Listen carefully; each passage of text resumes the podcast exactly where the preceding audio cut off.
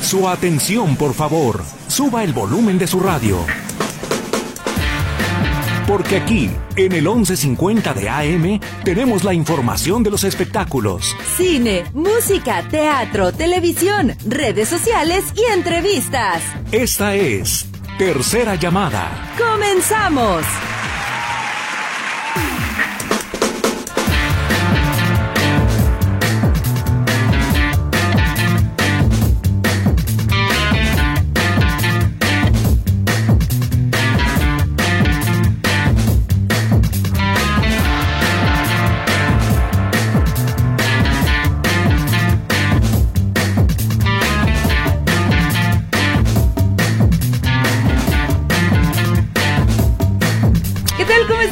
Bienvenidos en todos ustedes a Tercera Llamada. Qué gusto me da que nos acompañen en este miércoles ya mitad de semana con Charlie en los controles, Lulú en los teléfonos y en los micrófonos. Lo recibimos. Kevin Casillas. Y Katia Plasencia. ¿Cómo estás, Kevin? Bien, ¿y de buena estuvo? También muy bien, muchas gracias.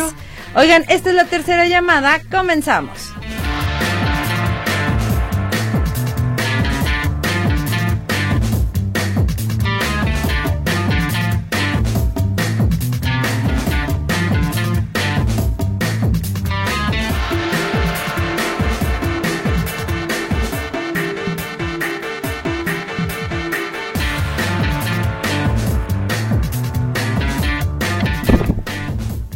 Oigan, pues el día de hoy, híjole, ahora sí que me tocó refrescar memorias. Fíjate nomás. Y es que es prácticamente de casa. Lo conozco, no voy a decir desde hace cuántos años porque me voy a balconear. Pero desde que estabas chiquito, Jari, yo me acuerdo de ti y qué gusto me da verte crecer. Jari Franco, el día de hoy con nosotros. ¿Cómo estás? Muchas gracias, contento y pues aquí también recordando, ¿no? Viejos tiempos, la verdad, muy muy contento de estar aquí viejos, contigo. No, no, no, no, no. Hace unos días, sí. No, la verdad muy contento, muy contento de estar aquí y, pues recordar todas e, estas etapas, ¿no? Por las que me ha tocado pasar y, todos estos aprendizajes que me ha tocado tener a, a lo largo de estos años de, carrera que, que, me ha tocado vivir. Oye, Jari, yo lo decía, eh, bueno, lo platicábamos fuera del aire, que a mí me tocó conocerte cuando cantabas en el cuento de Navidad que se hacía aquí en la empresa, en una plaza por allá por López Mateos. En ese entonces cantabas pop. Y luego también te empecé a ver ya cuando eh, tenías la disquera, bueno, comenzaste con la disquera y seguías con el pop un poquito más electrónico, un poquito más rockerón y todo esto. Y ahora me das un giro totalmente que dije, ¿qué pasó? ¿En qué momento? No, bueno, pues realmente desde siempre, ¿no? Desde chiquito, eh, realmente cuando, cuando yo me, me empiezo a ir por el pop fue porque en una disquera que estuve cuando estaba pequeño fue donde me dijeron, ¿sabes qué? Vete por aquí. Pero realmente, pues mis dos papás son de pueblos de aquí de Jalisco. Mi mamá es de San Martín de Bolaños, Jalisco, y mi papá es de Tuxcueca, Jalisco. Entonces, pues bueno, eh, siempre yo crecí con, con el regional, ¿no? O sea, las fiestas del pueblo, escuchando a, Pancho Barraza, escuchando obviamente, pues a, a, todos los íconos grandes del regional mexicano. Y cuando yo estaba en el pop y yo escribía mis propias canciones, había mucha gente que me decía, oye, ¿sabes qué? Es que los temas que te toca escribir a ti suenan a regional. O sea, si los hicieras en banda o los hicieras en mariachi o en norteño, quedaría excelente. Y cuando me salgo de todas estas disqueras en las que me tocó estar, porque fue un largo recorrido, eh, fue cuando yo dije, ¿sabes qué? lo mío es el regional. Y me fui de lleno, saqué mi primer tema en mariachi, nos fue muy bien gracias a Dios y ya fue que firmamos acá con Universal Music Fonovisa.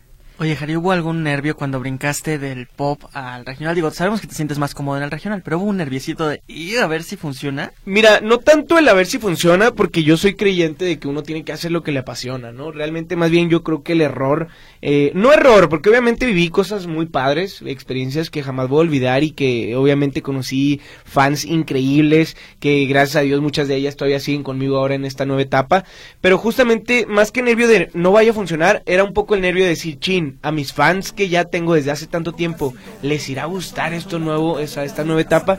Pero, ¿qué te puedo decir? La verdad es que tengo el mejor fandom del mundo, no es por presumir, pero ahora que estoy en el regional también siguen apoyándome, cada una de las canciones las siguen cantando. Incluso hay algunas chicas que me dicen, es que a mí no me gustaba el regional, pero ahora que tú te fuiste, ya escucho puro regional. Entonces, pues ese tipo de cosas la verdad me tienen muy contento y, motivado, ¿no? A seguir echándole todos los kilos. Oye, escuchamos eh, tu más reciente sencillo. A ver, vamos a escuchar un pedacito. Porfa, Charlie.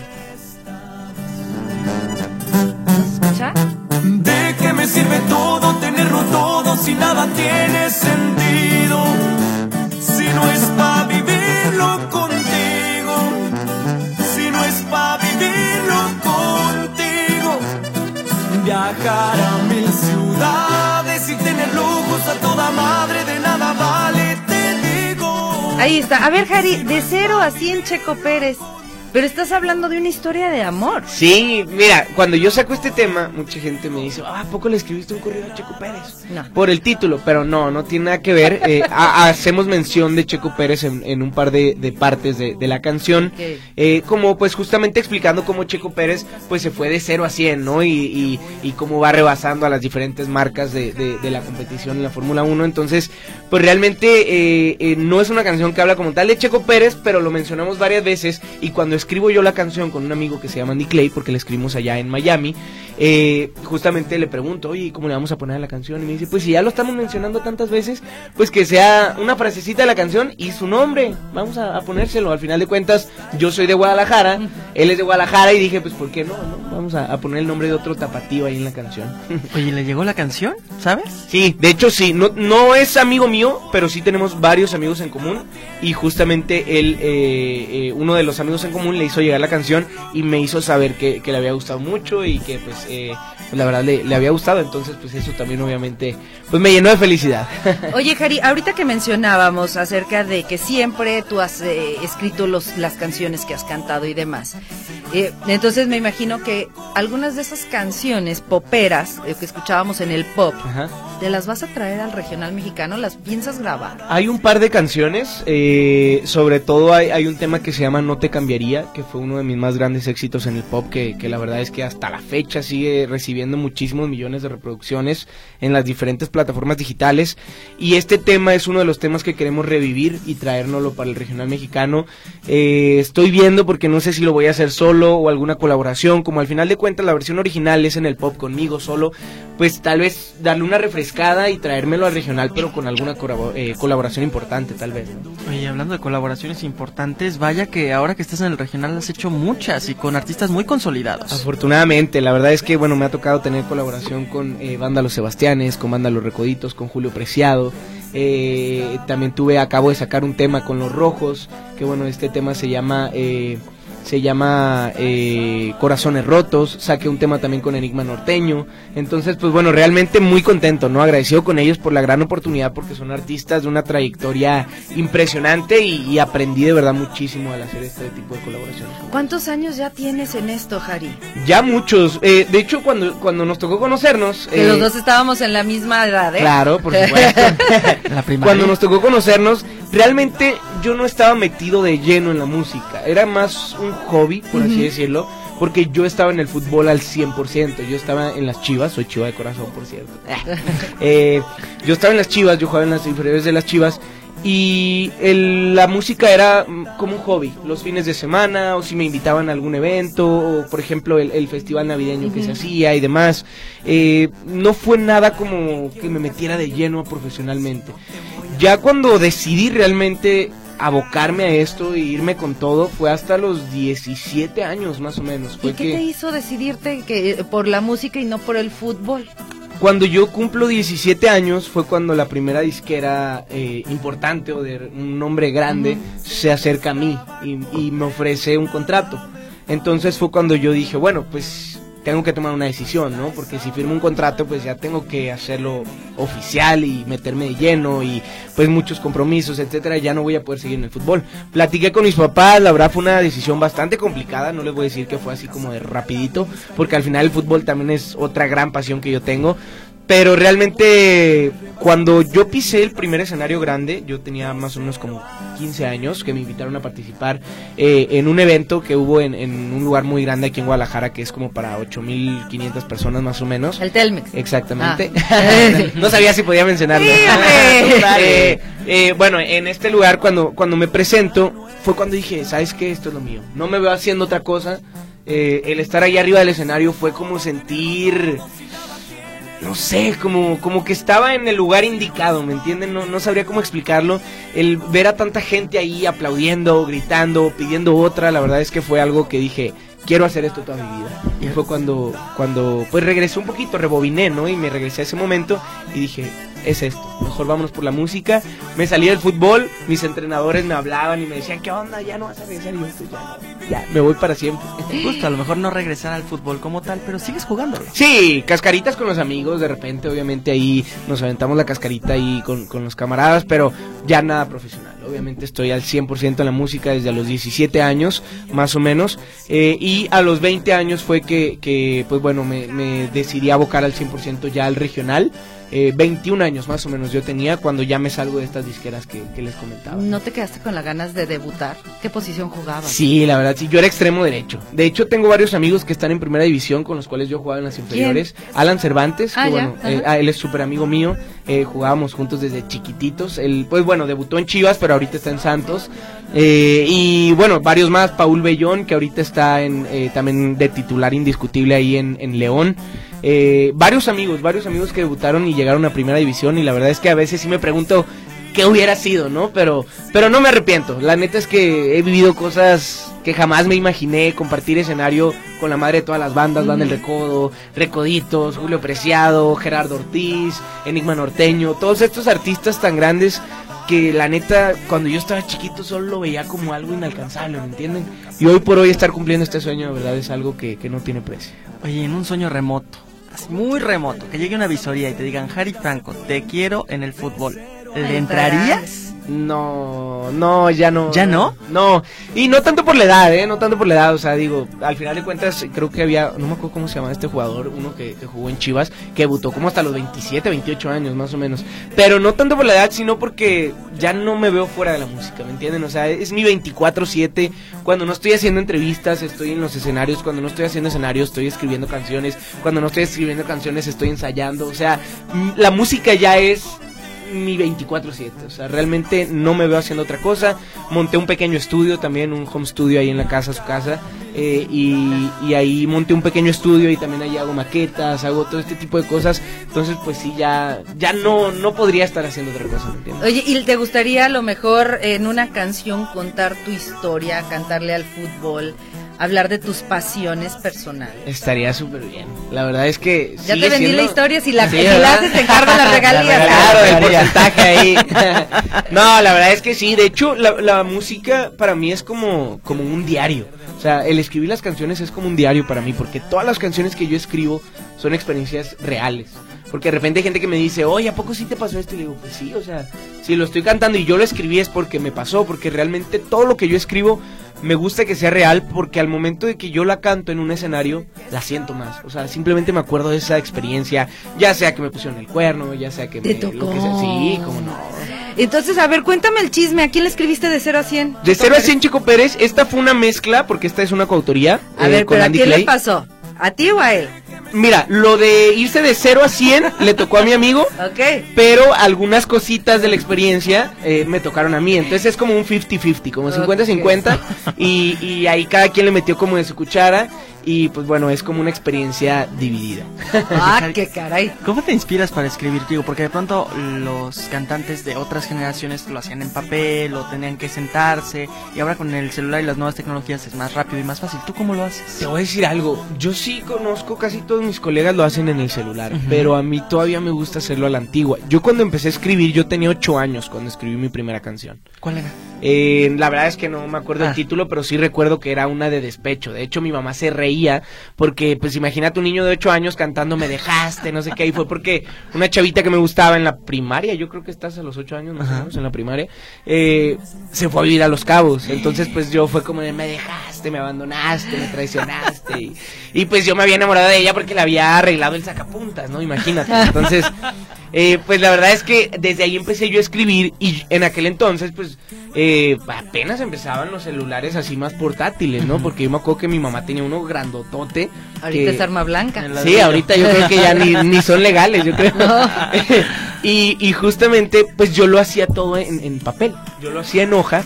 Y el, el celular grandote de mi mamá ya tenía para grabar notas de voz. Digo, obviamente calidad pésima, pero ya grababa notas de voz. Y ahí grababa la tonadita. Entonces yo tenía la letra en, en un cuaderno y la tonadita la grababa en el celular de mi mamá. Entonces como que me acostumbré a eso y durante todos los años que seguí escribiendo yo lo seguía haciendo en pluma y, y, papel y hasta la fecha todavía lo hago así. De hecho voy a veces a componer con diferentes amigos y ellos pues sacan el celular de volada y yo, oye, ¿no tienes una pluma y un papel? Y a veces tardan horas buscando la pluma y el papel porque les digo, yo no puedo, o sea, tengo que estarlo escribiendo con el puño y letra y si me equivoco, quiero corregir algo, pues yo a la antigüita, ¿no? Le tacho y en la siguiente Vámonos. línea y exactamente. Oye, guárdalo porque luego ya ves lo que le pasó a señora señora con Denise de Calá. Sí, claro. Eh, ya ahí tiene el. Ahí está la y prueba. Cuesta una la nota, ese cuadrito. Oye, Cari, ¿qué más viene para ti? Pues bueno, vienen muchas cosas, muchas colaboraciones. Viene eh, una colaboración con mis amigos de banda Los Recoditos, una canción totalmente inédita. Eh, acaba de salir hace unos días una canción con Los Rojos que se llama Corazones Rotos. Viene una gira por Estados Unidos muy grande. Viene ¿Y, una y en gira- México para También. Ya vamos a estar, vamos para Querétaro, vamos para San Luis, vamos para Puebla, vamos para Ciudad de México, vamos a estar en la periferia de aquí de, de Jalisco, vamos para eh, Jalostotitlán, vamos para Et- Etzatlán y vamos para Chapala el martes. Entonces, pues bueno, para que la gente esté pendiente porque este film vamos a estar por aquí en Jalisco. Oye, qué padre. En Guadalajara pronto presentaciones tienes. Espero que sí, la neta ya tengo rato que no me presento aquí en Guadalajara y pues Ujú. soy de aquí, ¿no? Imagínate, Claro. yo quiero ya presentarme. Mi último concierto que tuve aquí en, en Guadalajara fue eh, eh, justamente eh, cuando estaba todavía en el pop, entonces imagínate, ¿no?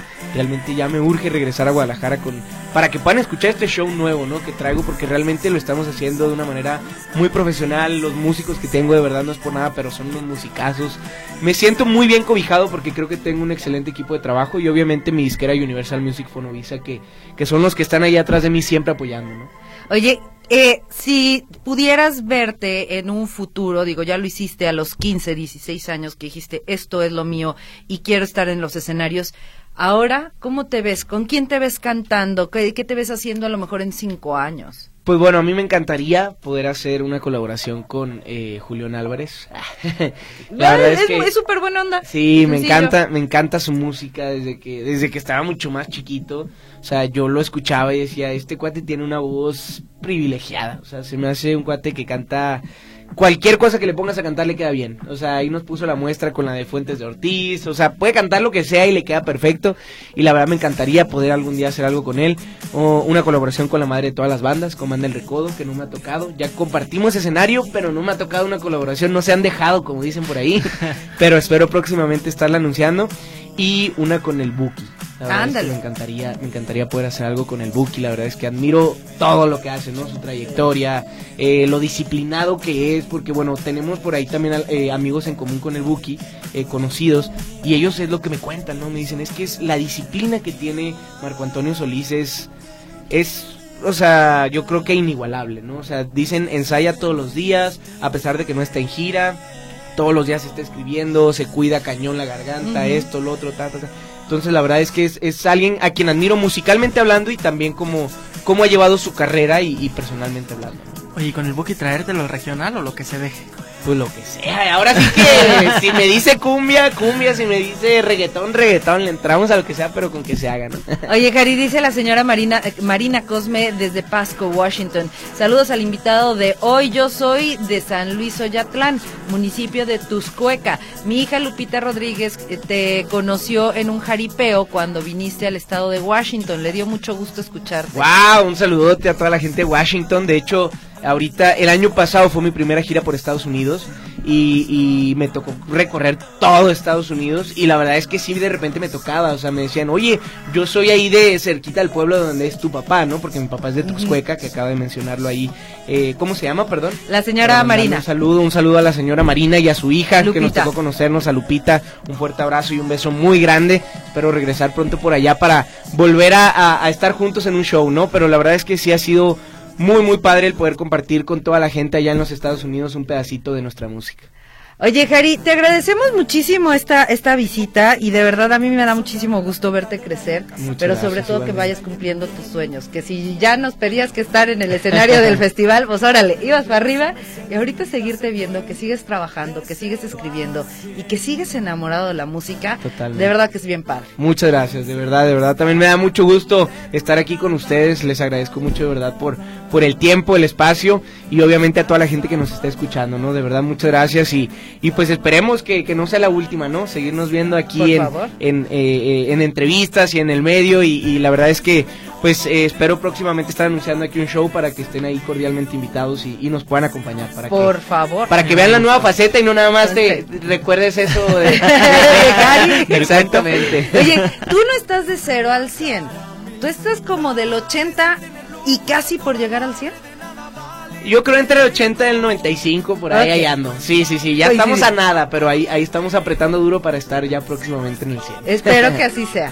Muchas gracias, gracias. Cari. No, al contrario, muchas gracias, de verdad. Oigan, y nosotros vamos a una pausa comercial y regresamos a la recta final de tercera llamada.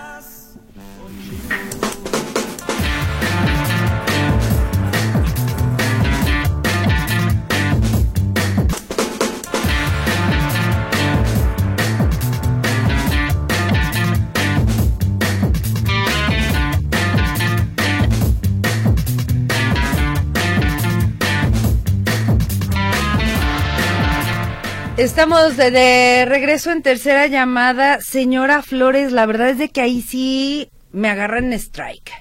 No sabría qué contestarle. Déjeme investigarlo. Mañana escríbame, por favor, y le ya le doy una respuesta. Ah, ok, dice, no te balconeas. Bienvenida y eso que es lo que vale. Gracias. Muchas gracias, César. No, no, no, pero sí lo conozco pues, cuando él estaba más chiquito y yo era también, éramos de la edad, Harry y, yo prácticamente. Oigan, fíjense que cambiamos de tema y ya prácticamente la última nota. Ah, wow, con Laura Pausini. Para mí se me hace una de las eh, cantantes y artistas más impactantes y resulta que está teniendo o va a hacer un proyecto que para mí sería prácticamente imposible que lo pudieran igualar. Resulta que ella para festejar 30 años de trayectoria artística se va a presentar en tres países distintos, va a ofrecer tres mini conciertos, pero el mismo día. ¿Cómo lo va a hacer? Pues lógicamente se va a hacer acompañar por eh, líneas aéreas, vestuaristas y demás para poder lograrlo. Ella se va a presentar, primero se presenta en Nueva York, eh, después se va a Madrid y por último termina en Milán. No va a ser un concierto como tal de dos horas, solamente va a cantar 10 temas y listo. Toma el vuelo y vámonos. Ahora sí que corriendo para Madrid, corriendo para Milán, porque todo lo tiene que hacer en un solo día. ¿Por qué 10 canciones en cada ciudad? Porque dice que es lo más representativo que tiene y justamente quiere cantar solamente 30 temas. Creo que esto lo va a grabar y después lo va a sacar a la venta. Casi, casi estoy segura, pero sí se me hace una hazaña tremenda porque luego hay artistas que no pueden llegar puntuales a su a un concierto en una ciudad cuando tienen días eh, eh, ahí. Ahora imagínense el tres ciudades distintas, tres países distintos y en un solo día cantar en estos lugares. Ya veremos cómo le va a Laura Pausini. Esto lo hará a finales de este mes. Oigan, gracias por habernos acompañado en tercera llamada. Gracias a Charlie que se queda en los controles. Gracias Lulu que se queda en los teléfonos y nos vamos. Kevin Casillas. Y Katia Plasencia, que tengan bonita tarde. Bye.